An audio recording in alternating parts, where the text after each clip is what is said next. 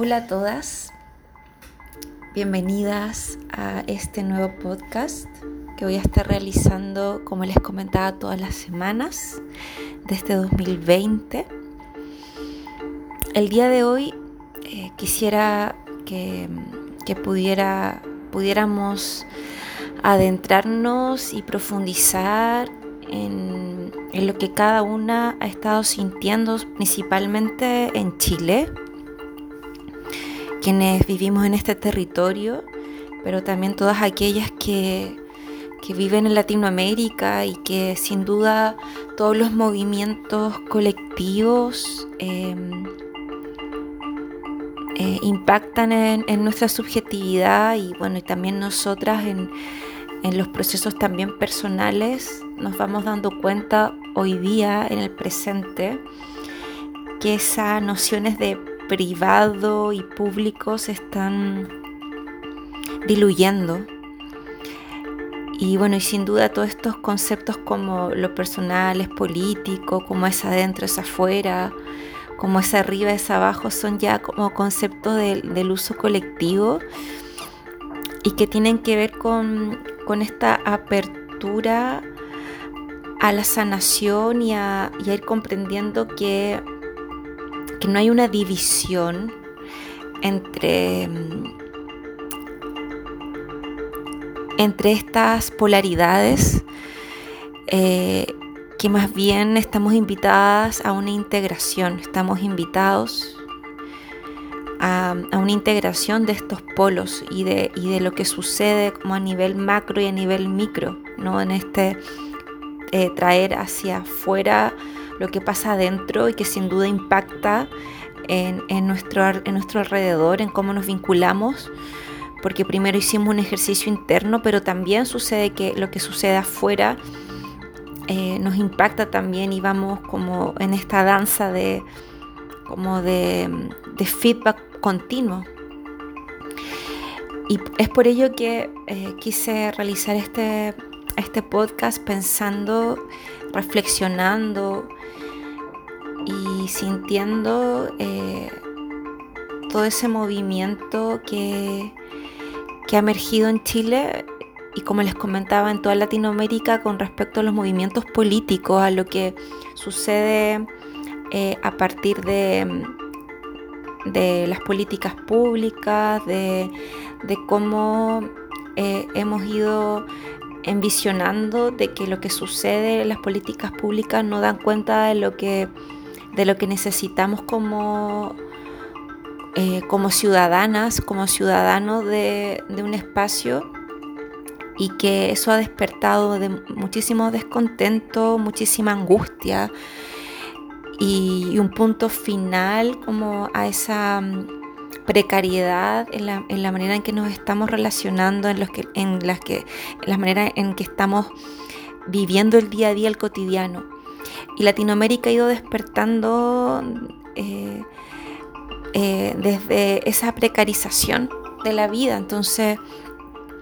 eh, obviamente los, aquellos sectores más vulnerables son los más siempre afectados. Y, pero también la clase, digamos, denominada clase media, también se ha ido empoderando del espacio de, precarización y de y del darse cuenta ¿no? de, toda una vida de sacrificios, entre comillas, en vano, eh, ante un modelo que, destruye, a un modelo que presenta desigualdad, que presenta una serie de, de perversiones hacia el cuerpo, hacia la salud mental, hacia la vida digna. Y tomo la, dignidad porque ha sido una consigna muy, muy em, relevante en Chile desde el 18 de octubre que fue el estallido social. Eh, como le llamamos estallido social eh, porque fue una, una olla a presión que explotó después de, de mucha de mucho sostener el abuso finalmente.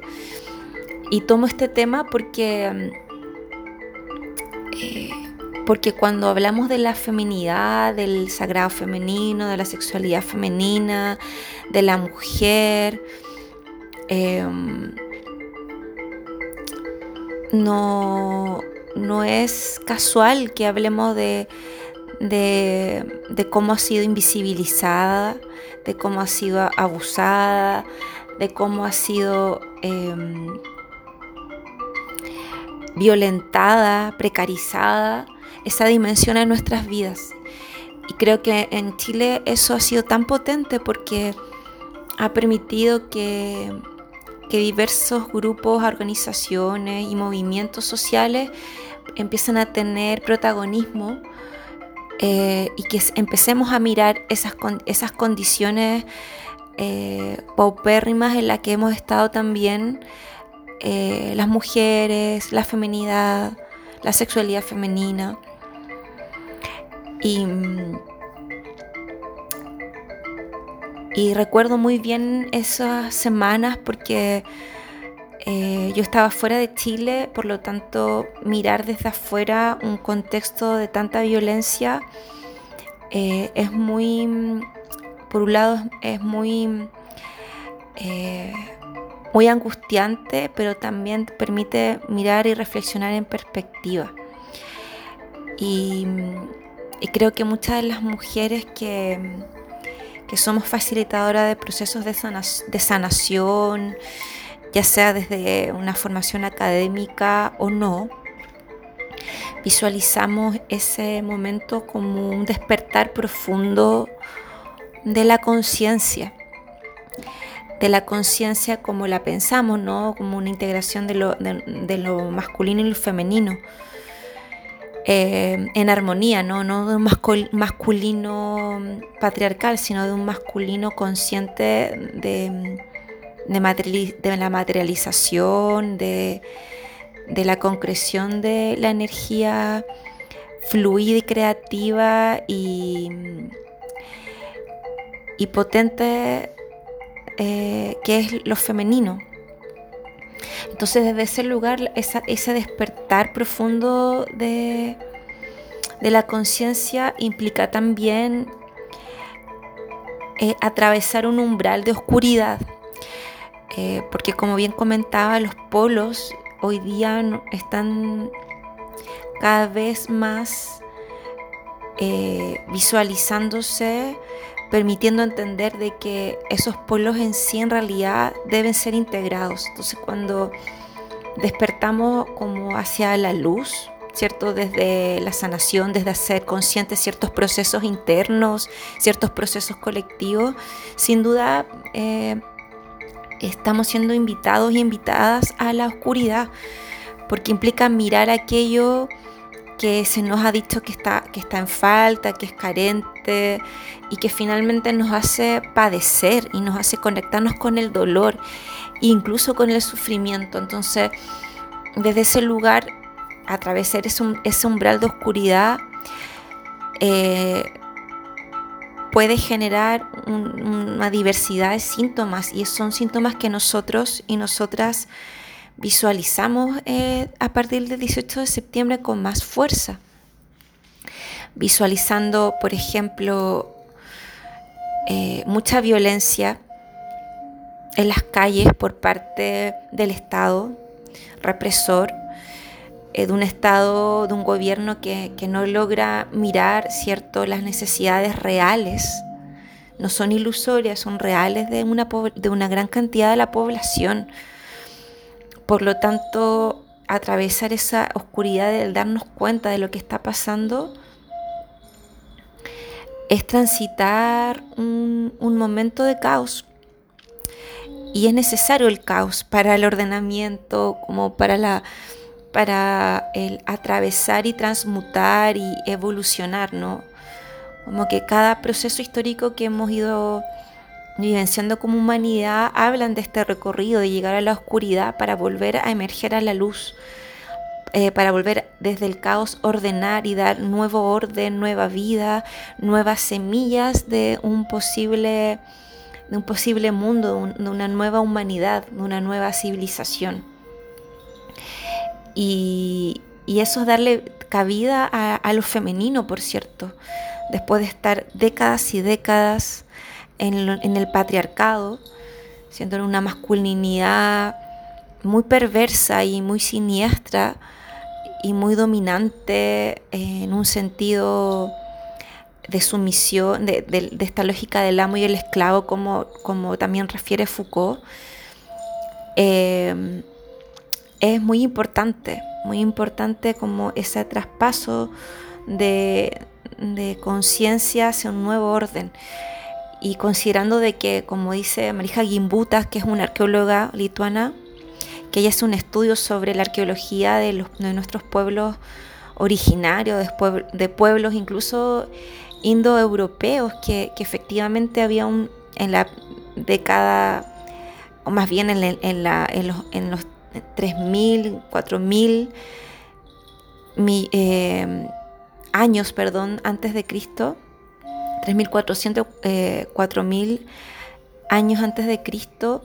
había un, una, una gran eh, un gran honramiento hacia, hacia la feminidad, hacia los sagrados femeninos, hacia la fertilidad como espacio femenino, como tierra fecunda. Y, se, hay registros arqueológicos de, de, de, cómo se honraba a la gran diosa. Pero después las sociedades patriarcales comenzaron a derribar y a invisibilizar esa dimensión de la divinidad creadora femenina. Y se instala, ¿cierto?, el dios, el dios padre, el, dios... Eh, patriarcal, el Dios hombre hegemónico. Entonces estos cambios efectivamente son cambios que son lentos, que son de un proceso, así como cada proceso interno, ¿cierto? Requiere de, un tiempo de darnos cuenta, de, bueno, de vivir un duelo, de lo que significa romper esas creencias limitantes y dolorosas como de, de nuestra infancia, de nuestros procesos, también sucede a nivel global a nivel de, sociedad. Y, siento que muchas de las mujeres en medicina, de las mujeres que trabajan con la salud mental y con la sanación, eh, han tejido eh, un orden desde lógicas que no son patriarcales, que son disidentes de la lógica hegemónica. Eh, y son espacios de,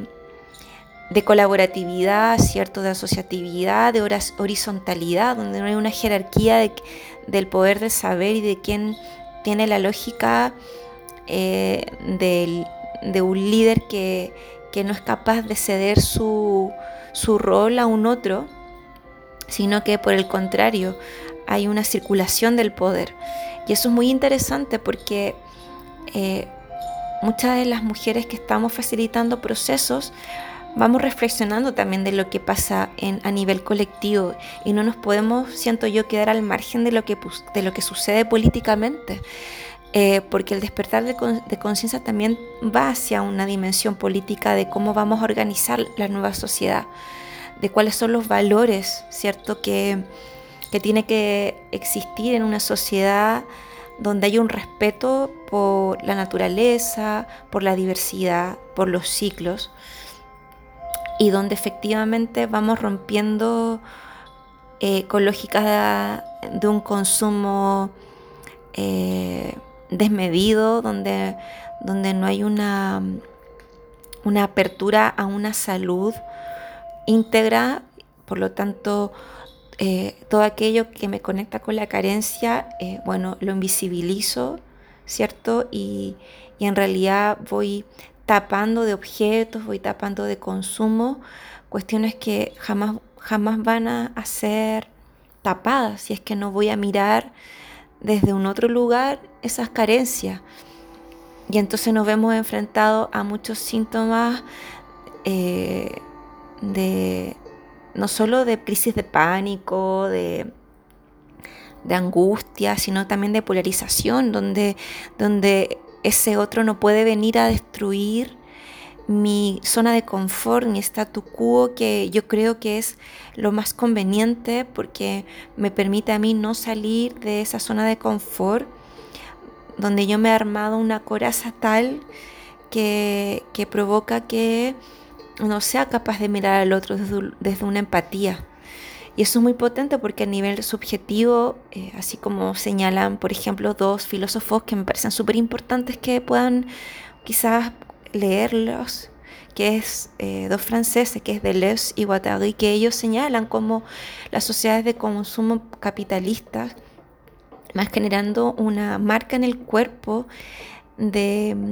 un vacío permanente que tiene que ser llenado con objetos que no tienen significado. Por lo tanto, todo se vuelve desechable porque nada, nada permite como sostener eh, ese llenado. Por lo tanto, es como eh, como consumir mucha azúcar y mucha sal y en un momento te das cuenta que no hay nutrición y sigues con hambre y es como imparable. Y eso es, muy fuerte porque estamos mirando como esa polarización en nuestros cuerpos, en nuestros pensamientos, porque hay personas que quieren avanzar en el cambio, en el fondo mirar la herida, hacerse cargo de la herida, y otras personas que no pueden y que no quieren eh, mirar esa herida. Entonces, eh, efectivamente, hoy día estamos en un, momento bisagra muy importante de cómo vamos a hacernos cargo de, propiciar luz y amor en esos espacios donde hay mucha violencia, mucha polarización, mucha catarsis también, que, es necesaria, por cierto, pero que también eh, genera eh, un desborde un desborde emocional,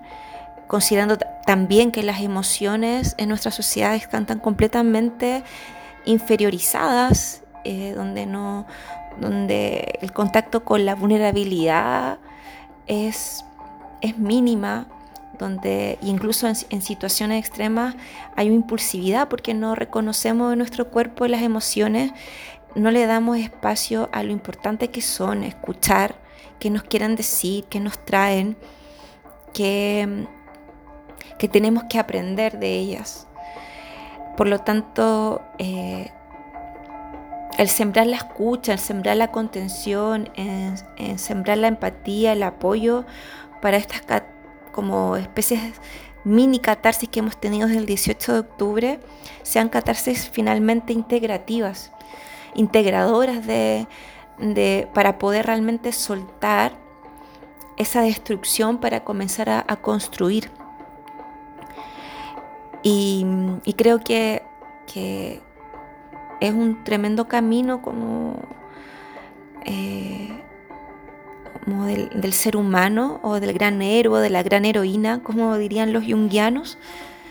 eh, de poder pasar, de poder transitar la destrucción con un momento de calma, en algún momento de ese camino donde ya hemos destruido, poder como sostener ese vacío para poder construir un nuevo sistema, un nuevo sistema que no solo interno, sino también colectivo, junto con otros, con otros. Y,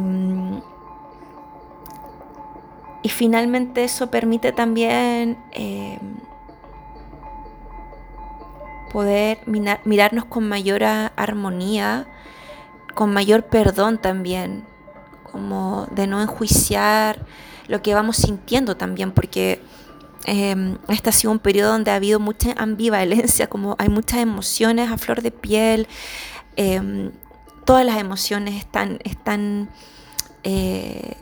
siendo vivenciadas en el cuerpo y, y es muy importante eh, poder eh, darles espacio y no, eh,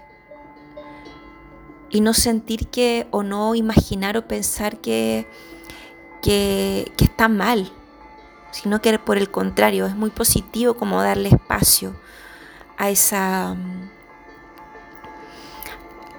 a esas emociones que, fluyen en el día a día, en, en un par de minutos eh, y, que por cierto también nos conectan con la vulnerabilidad que es sumamente importante. Sumamente importante hoy por hoy es darle espacio em, como a, esa, habilidad de poder escuchar qué nos traen. Como les comentaba, no estamos, no, estamos rompiendo también ese paradigma de, de un de un habitar las emociones desde mucha resistencia y de, y de no darles eh, el lugar que merecen. Por lo tanto, el no enjuiciar lo que vamos sintiendo es, muy importante para,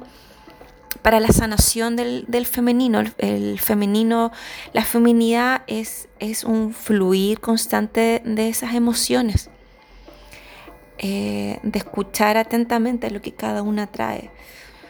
Entonces también creo importante invitarles a como ir mirando qué, pasa con la rabia, si, si, me la permito, si me siento muy culpable cuando la experimento, cómo sale, cómo, cómo la gestiono, si es impulsivamente, si es, si en verdad la, la reprimo eh, por lo tanto, me enfermo corporalmente. De hecho, hay registros de, cómo la rabia nos puede enfermar. Y, vamos, y vamos, por ejemplo, hay, hay, un libro muy, muy, muy hermoso que se llama La enfermedad como camino. Bueno, también la chilena Adriana Schnake, una psiquiatra muy grosa, habla también como la voz del síntoma, de cómo cómo el no darle espacio a las emociones va cristalizándose en el cuerpo y vamos eh, sintomatizando. Y en el fondo esos síntomas también hay que agradecerlos como porque nos hacen mirar desde nuestra ceguera lo que, lo que no estamos integrando, lo que no estamos como desde nuestro punto ciego mirando, observándonos. Entonces, mirar también qué pasa con la tristeza, cómo nos conectamos con ella, con el miedo también. Cada emoción es, muy importante y poder también destruir esos paradigmas de, que, de que las emociones son negativas o hay emociones positivas. No, las emociones son emociones, no, no hay como una connotación positiva o negativa porque cada una nos trae un aprendizaje.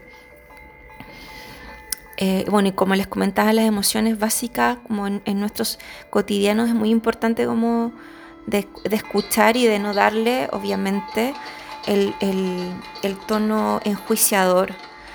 que el patriarcado ha, instalado. O sea, sí, el patriarcado está en todo, en todos lados, en todas las lógicas subjetivas. Finalmente, entonces son, estos son espacios de autoobservación que, que van rompiendo esas cadenas del patriarcado y de sociedades de consumo como el capitalismo. También creo muy importante cuidar lo que consumimos porque también es en este despertar, también tenemos que comprender que, que el consumir alimento va en todos aspectos, entre, entre lo que obviamente eh, ingerimos por la boca hasta lo que ingerimos por los oídos, por la vista. Y, hay que empezar a tener espacios de autocuidado. Em, cuando estamos viendo muchísima violencia, eso igual entra a nuestro, a nuestro preconsciente eh, y, llega también como a un registro donde donde también vamos eh, como sosteniendo una vibración, digamos, como muy baja, donde también eso impacta en nuestra psiquis, en nuestro cuerpo, en nuestra salud. Como lo comentábamos, la salud es un todo, es una integración, no es solo el cuerpo, no es solo la mente, no es solo eh, lo espiritual, como esa integración de todos los aspectos de la salud del, ser humano. Y, por cierto también qué importante, y porque hoy día estamos sumamente eh, atravesados de la tecnología y, de, del celular como, como una extensión del yo, entonces también como permitirnos espacios de, de autocuidado donde no estemos todo, todo el tiempo consumiendo el celular, consumiendo eh, la televisión, el computador. Creo que eh, son espacios eh, muy importantes de, delimitar. Y espacios de autocuidado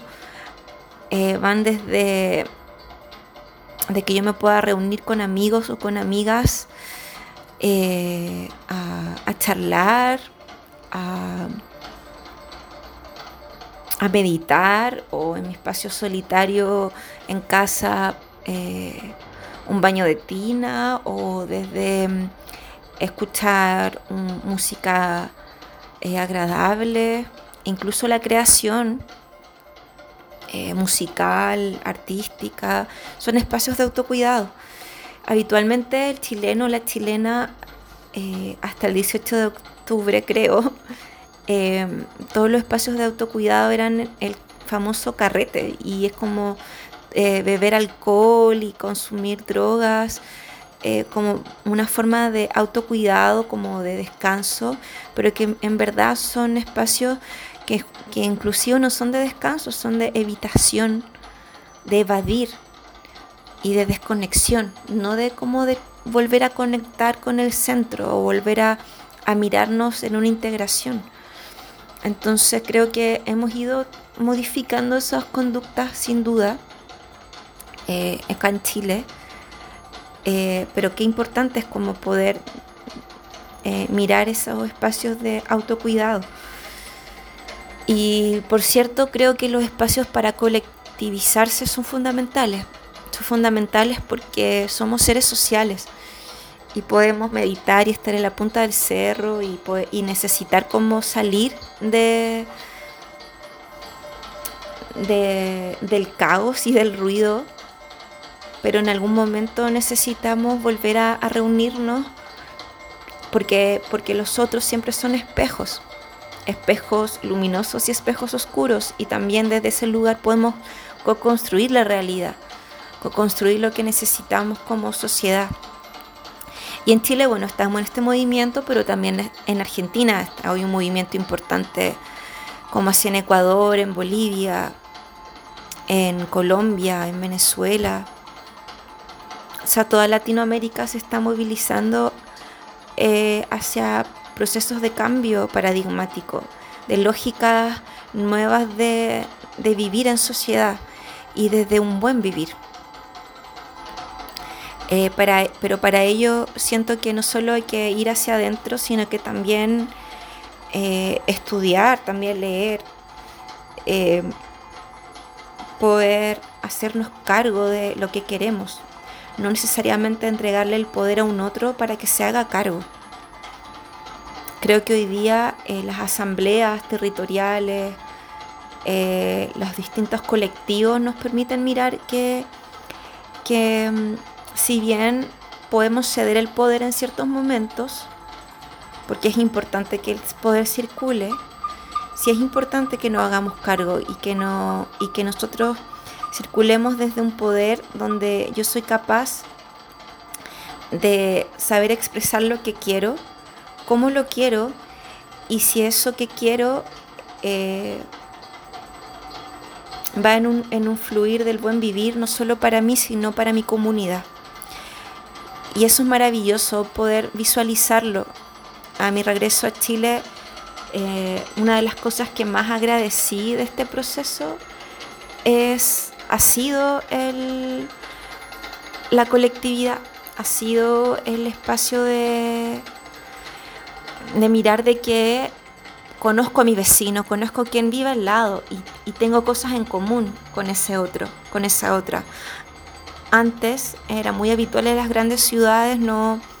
no interesarnos de, que, de quién era el que estaba al lado y no generar comunidad. Entonces esos, esos cambios sincrónicos siento que son muy valiosos y hablan de, esos eh, cambios eh, que requerimos y que estamos sosteniendo y estamos demandando no solo hacia el, poder político, sino también hacia, eh, hacia nuestro colectivo más cercano, hacia nuestra comunidad más cercana. Y siempre empezamos como desde nosotras a, ir generando esos cambios significativos. Así es que eh, luego de, este podcast, que, me parece muy importante porque da cuenta también de cómo, eh, cómo el patriarcado se va destruyendo desde estos cambios paradigmáticos, desde el cotidiano, desde rutinas básicas, son fundamentales para darle espacio a la feminidad. Y, ahí los, feminismos tienen mucho que, contarnos de nuevas lógicas de, de relación y donde sin duda la sexualidad femenina es sumamente valorada y, puesta en el, en el lugar que, que, merece estar, donde las lógicas son distintas a las lógicas de la sexualidad patriarcal, donde, como bien sabemos, la pornografía es como el gran referente de esa sexualidad patriarcal y por cierto capitalista. Así es que eh, deseando que, este podcast les haya llenado de sentido y también de resonancias en su propio espacio reflexivo y de, y de también de motivación a colectivizarse, a ir a círculos de mujeres, a compartir con otras. Estos, todo esto que nos, ha movilizado, el despertar eh, de Chile eh, así es que nos vemos la próxima, nos escuchamos la próxima semana en una nueva versión de este podcast.